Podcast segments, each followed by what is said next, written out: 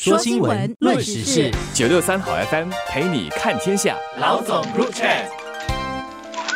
你好，我是联合早报的韩永梅。你好，我是联合早报的洪一婷。今天来谈一个关于经济跟这个生活费的问题吧。因为国务资政啊兼社会政策统筹部长尚达曼刚刚在这个彭博经济论坛里面提了一个重要的点。他认为说，现在全球因为误判了这个通胀的走势，使得经济衰退。就是如果当时没有误判通胀的走势的话呢，这个经济不会这么糟糕。所以如果再不好好的去看待这个问题的话，那下来的情况可能就。非常不乐观了。他就认为说，因为去年初这个冠病的疫情缓和了以后，全球的需求就开始回升了嘛，然后就开始出现这种供应链瓶颈、推高物价的情况。然后当时呢，其实这个美国联储局哦迟迟没有反应，因为当时是认为说这个通胀只是一个暂时的现象，所以到年底的时候，他才感觉到事情不太对劲了，就开始改变那个基调。然后我们就看到今年开始有一点硬着陆的，要快点的追加那个啊利息来去控制。这个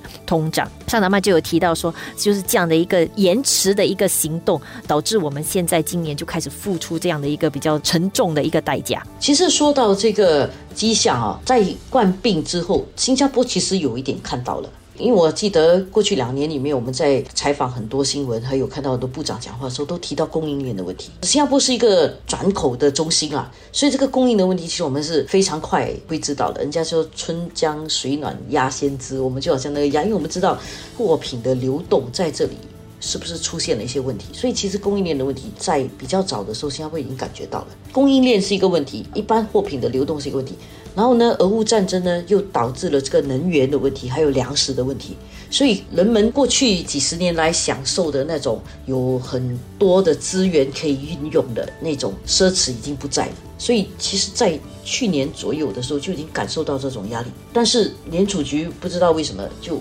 挺乐观的，好像觉得这是一个短暂的现象而已。所以他以为情况会好转。但是到了今年下半年，其实不会，因为那个问题除了供应链、全球暖化。俄乌战争，还有包括这个中美关系的不好，就当中美两国出现脱钩的时候，有一些货品也是会有这个流通的问题的。这些问题如果提早都可以看到的话，至少抱着一种比较审慎乐观的态度的话，情况可能会不这么糟。但是联储局没有这么做，所以他。一直拖到现在才好像飞机要降落的时候，看到前面是一片海，赶快就降落了，所以就整个飞机就很颠簸的硬着陆，而且还希望能够着陆，万一不着陆就是往衰退的路上走了。而且我觉得可能也因为这个俄乌战争是今年初发生的，所以可能去年的时候联储局在做判断的时候也没有预想到会发生俄乌战争这样的事情嘛，所以它一发生了，刚开始还觉得说可能是一阵子过后就会结束的战争，但是它又拖，一直拖着又没有结束，所以可能就使得整体的这个情况一直持续的。恶化下去。然后这个问题呢，如果我们回来看新加坡，因为我们也是深受全球的不稳定影响的嘛，在新加坡呢，所直接受到的那个打击呢，就是通货膨胀，就会造成这个生活费的压力。而这一点呢，政府呢就在就下个月啦，就发放了两笔这个补助金啊，可以说是在年底的时候哦，而且明年农历新年特别早。大家需要过年的时候，这笔钱可以算是一笔及时雨吧。说新闻，论时事，九六三好 FM 陪你看天下。老总入场。其实政府要发放这些援助金啊，跟做一些措施来帮助呃大家。其实更早之前已经开始有这样的信号，也有这样的一些宣布说，其实这个钱已经在准备了，然后下来就会陆续的发放。所以现在我觉得来到年底，就是佳节时分的时候，大家可能也会比较开心啦，就是因为可能你的消费会增加，准备过节可能。有些人还准备呃，就是出游等等的话，就有一些这样的一个呃实际的一些补助的话，啊，绝对有一些缓解的作用啦。当然还有加上我们都记得的，就是明年一月开始消费税会增加一个百分点嘛，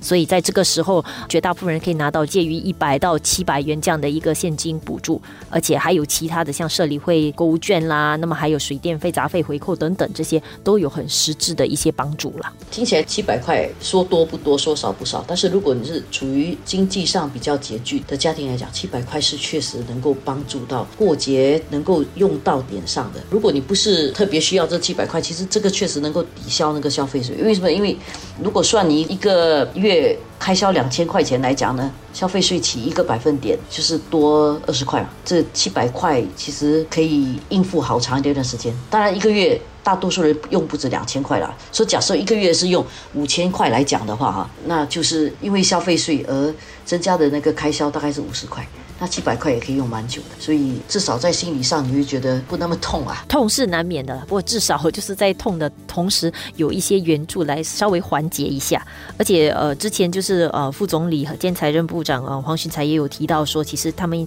呃已经预备了，就是还有十四亿元，到时呢就是在明年的财政预算，我们都知道预算案通常就是大概二月的时候会进行了，所以到时的话可能就会再做进一步的宣布，说还会。播出怎么样的一些援助措施？而且这个是要看呃到时的情况啊，呃，我们当然希望说呃到时的情况就没有那么糟。那这次四亿即使播出来的话，应该可以用在更多中下层新加坡人的身上，而不是说哇需要很大的一笔钱资助每一个人。因为这个世界的这个动荡哦，看来是很难停的了。因为过去几天我们在看到这个习拜会啊不错，然后之前亚细安峰会大家好像也谈得不错。所以整个情况有一点好像缓和下来了，要有一点好了。就今天就有那个消息说，怀疑是俄罗斯的导弹啊飞去波兰那里。这个情况虽然说现在还不能够证实是不是，很很可能不是。但是这么一个震动其实是会影响这个市场的信心的，因为好不容易在 G20 之后，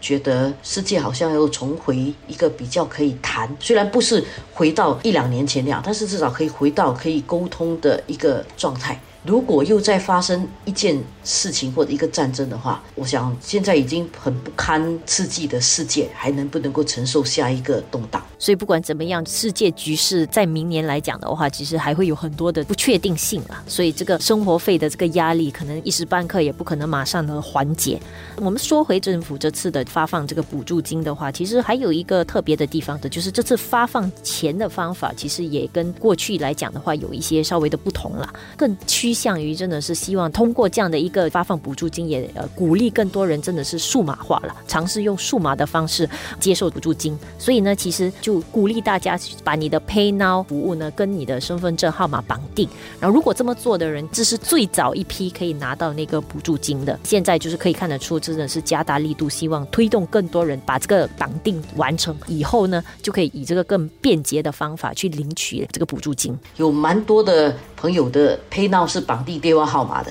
这一点呢，就如果要从 PayNow 那边接受这个钱，就要把那个 PayNow 绑定身份证，因为绑定身份证是比较安全的，因为每个人身份证不会重复啦，但是电话很难说，如果你的这个电话改次卖掉的话，那个电话号码是别人的，所以这个在运用 PayNow 的时候，其实绑定身份证会比较安全，但是绑定电话号码比较方便，因为朋友们比较。有你的电话号码，但是跟政府之间的这个拨款啊、津贴等等的接收来讲，还是用身份证是比较好的。如果你真的是不喜欢，就是或者你还是有一些顾虑，或者真的是不会用的话，当然像刚才永梅所说的，就是呃，还是可以通过这个呃 Gov Cash 这个方法，就是政府会发一个像是一个代码，然后呢，你就可以去华侨银行的自动提款机，即使你不是华侨银行的用户，你都可以用这样的一个代码，然后去那个呃自动提款机那边呃领取这个呃补助金。然后这个华侨银行方面呢，呃也预计到可能这个需求量会增加了，所以也增派了百分之六十的这个服务大使。在这段期间，去各分行那边去帮助公众管理这个人潮，还有指导公众怎么用了。